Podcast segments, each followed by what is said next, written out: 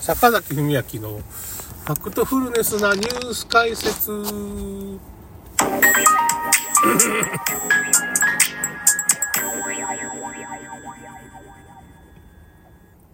えーとですね、あのー、まあ、昨日、まあ、その、金持ち父さんの人と話してて、まあ、やっぱね、陰謀論、あんま極端な陰謀論思考っていうのも、まあ、ちょっと、弊害があるよっていうことに、まあ、僕自身もまあ、ちょっと気づいてはいたんですけど、ああ、なるほど、なるほどっていうふうに、ちょっと、ようやく分かってきたんで、構造的にね。まあ、確かに陰謀論っていうふうに僕らは言われる、まあ、そのお、お注射の薬害の問題とか、実際に薬害っていうのは存在するし、まあそういう、まあ、まあ人減らしをしよう、人口を減らしていこうっていうものもあるんですよ。それは実際に現実としてあるし、まあ、いわゆる世の中の人が陰謀論だっていうようなこと、まあそのお注射、新型567のお注射の話とか、まあその人工地震。まあ人工地震を、まあ1月1日にね、そんなさ、ぴったりさ、611とかでに、令和6年1月1日にさ、そんな地震が起こるはずがないんですよ。確かに。それは論理的に考えたらそういうことになるんですよね。だから絶対起こらないっていう確実、まあ、それはど、絶対起こらないっていうとも言い切れないんですけど、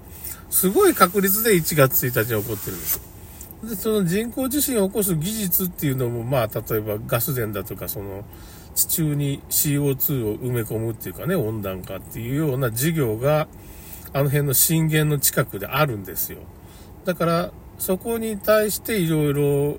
地球採掘、えっ、ー、と、えっ、ー、と、海底採掘船地球号っていうのが、まあ何ヶ月前にそこに現れたとか、米、米国の空母が現れたっていうのはあるんですよ。だからそういうふうなことを人工地震みたいなやってる可能性は、その陰謀論じゃなくても本当に技術、技術としてあるんですよ。地球採掘船、あ、深海採掘船地球号っていうのは、乗組員の人が、いや、この人工地震とか起こせま、起こしますよ、そういう装置があるんですよっていうことを証言してるビデオがあるんです、地球採掘船の。その、公式データなんですよ。はっきり言って。別にそれ陰謀論じゃなくて、そういうことをちゃん、そういう目的でやってる船なんですよ。そういう悪用もできますよって。まあそれを本当にやってるかどうかはわからんけど、現実にあるんですよ。あるんだけど、あんまりそればっかしに囚われてると、まあ日常生活に支障をきたすっていうか、要するに普通の感覚で生きてる人間から見ると、まあなんかこの人おかしい人で、陰謀論にはまって大変だなって。だけどその陰謀論、陰謀論で僕らが言われてることは現実にあるんですよ。あることあるんだけど、いつもいつもそれがあるとは限らんのだけど、現実ではあるんですけど、まあなんていうのかな、そんなことばっか考えてると、まあ、ちょっと弊害が生まれるよって話を今日はしたいわ。わかります？僕自体がまあちょっとそれで苦しんできたっていうのもあるんですけど、現実はそういうことあるけど、四六時中そういうものにとらわれてしまって、まあ、昨日思ったのは、その、ちょっとネガティブな世界を見てしまうっていうか、いや、世の中にはそういう悪いこと、悪いことっておかしいけど、まあ、その人らはそういう世界を作りたいわけ。へんてこりんな。悪魔崇拝とかそういう風な世界を作りたい人が、今、ダボス会議とか、その富裕層の中にはいるんです。秘密結社みたいな人がいて。な、なんでそんなこと、コオロギを僕らに食べさそうとしたり、なんでそんなことするのか、まあ、なんか目的あるんですけど、その人間の体をこう、デジタル管理、スーパーシティっていうのを作って、デジタル田園都市構想っていうのがあるんですよ。岸田総理も言ってたんですよ。それであの、能登半島地震が起こった時に、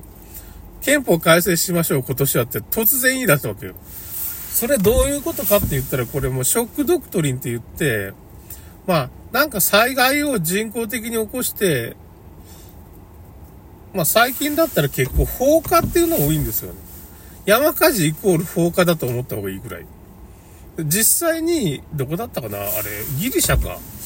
ギリシャかなんかでその、集団的に放火してる組織が捕まってるんですよ。これはあるんですよ。ちょっとニュースがあるんですよ。現実なんですよ。現実にそういうこと、なんでそんなことするかって言ったら、まあ、そうやって、まあ、地球温暖化で山火事になるって、そんなバカなことあるかって思うんだけど、地球温暖化で山火事になるってことないから。放火してるんですよ、わざとあれ。そういうビデオもいっぱいあったり、そのニュースま、ギリシャでその人が捕まったってニュースもあるわけで。で、不正選挙がないって言って、香川県だったらいつもあの、選挙管理委員会の代表が捕まってる新聞記事があるんですよ。検索かけてすぐ出てきます。本当で、人工地震があったっていうのも、今から10年ぐらい前には普通にテレビで人工地震で揺れすぎたとかなんかそういう記事がまたあるんですよ。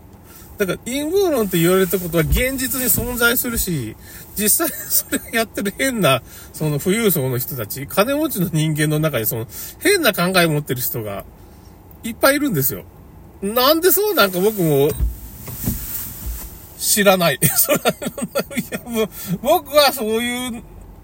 ことが起こって、例えばエプスタイン島っていうとこで、まあ、ちっちゃい女の子みたいなのを誘拐して、連れてきてから奴隷みたいにしたり、こうね、変なことしたり、殺したりっていうことを、も実際にこの前裁判であったんですよ。そのエプスタインリストって、それジョニー・デップだとか、クリントン大統領がそのリストに出ちゃって、ジョニー・デップだからその、あの、海賊の映画から降ろされたわけですよ。それ当たり前よね。そんなとこ出ちゃったら名前がね。でそれをごまかすた子に、日本では松本人志とか、裏紙問題とか、へんてこりんな、その、なんていうかな、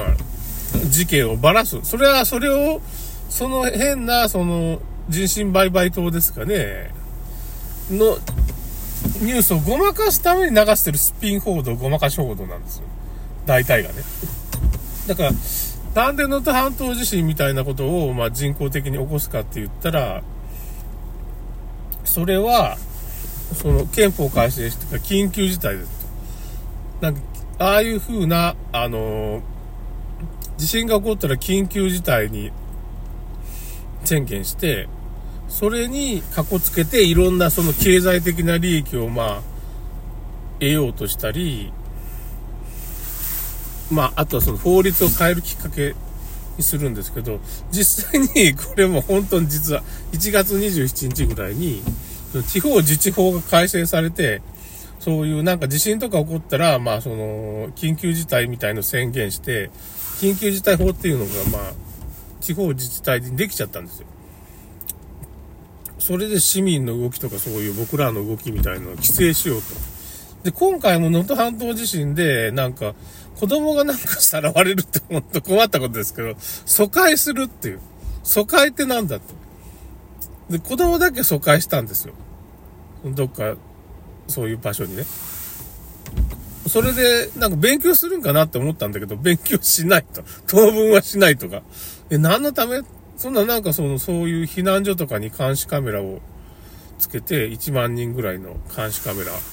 1億円以上のお金をかけて、なぜか監視カメラに1億円かけて、弁当は100円か200円で作ったような変な、シューマイと焼きそばがちょこっとあって、ご飯がちょっと乗ってるような弁当しか出してないんですよ。どういうことなの？監視カメラに1億円とか何億円かけてるのに、弁当は出さないってどういうことみたいなこと。怒ってるんです。現実に。陰謀論って言われてることはほとんど真実なわけですよ。真実って言うといけないけど、現実に起こってることなんですよ。なんでそんな奇妙なことが起こってるかって言ったら、まあその、今日本っていうか、まあ世界を支配してる、その、富裕層の人間が頭おかしいんですよ。これは本当にそうな、心に旅されてるって、なんか思想があるんですよね、変なね。その思想が LGBT 法、まあその、男性なのに自分は女性だって主張するような人ですよね。性転換するとか、そういう風な人が出てきて、男性なんだけど、まあ、あれはついてるのに、その女性の競技に出て女子、女性のところで一番になるっていうような変な人が出てきてるわけですよ。女性のスポーツでね。そんなことで、まあその、変なことばっか起こってる。それが、なんか、陰謀論みたいな人を言ってるような人は、まあ僕も含めてですけど、そういう変なことが起こってるこれまずいですよっていう風な警告しようとして、まあいろんな陰謀論的なことを言ってしまうっていうか、それは現実なんです。現実にあることなんですよ。だけど、そればっかし言ってたら、その、なんていうかまあ、向こうのなんかその、思惑に染められてしまうっていうか、現実の世界ではちょっとまあ、あの人陰謀論ばっかし言うから、変な人だっていう風に言われてしまうし、それ現実にあるんですけど 僕はそれは知り尽くしてるんだけど、現実そういう新聞記事もあるしっていう風な、まあ、事実としてあるんですけど、だ今回の能登半島地震も結局、子供が結局さらわれて、まあその避難所になんか疎開するってどうだったかって言ってワクチン打ちましょうって言い出したんよ。注射をね。いや、そのためだったんかって、要するに、すごい薬害で今被害が出てるワクチンを子供に打っちゃダメなんですよ。医者も言ってるんですよ。絶対これからのワクチン全部打っちゃいけんっていうふうに普通の医者は言ってる。普通の医者っていうかね、ちゃんとそういうこと分かってる医者は言ってるわけですよ。それが結局、引き離して、要するに、親から引き離して、もう子供に打ちなさいって言ったら、従いやすいが、それが目的だったんよ。結局。結局それだったんよ。そうするとどうなるかって言っても健康を害して薬害が出る。もう薬害出るってこと分かってるんですよ。だか今450名死んでますよと、ワクチンでっていうこと厚労省がお金を払って死亡認定を出してるんですよ。うん。それで、まあ、1万件ぐらいかな。1万件ぐらいだったかな。もうちょっと多かったかもしれないけど、もう認定が出てるんですよ。ということは、このワクチンで、新型コロナワクチンで薬害が出るってことはもう分かってるんです、厚労省。政府も知ってるんです。で、医者の、まあ、60%はそんなもん打ちたくないって、4割か3割ぐらい打ちたいんだけど、打ってもいいって言うんだけど、医者の6割はもうこんなワクチン打ちたくないっていうアンケートが出てるんです。っていうことですね。陰謀論は現実なんだけど、あんまりそれを唱えると色々大変ですっていうことです。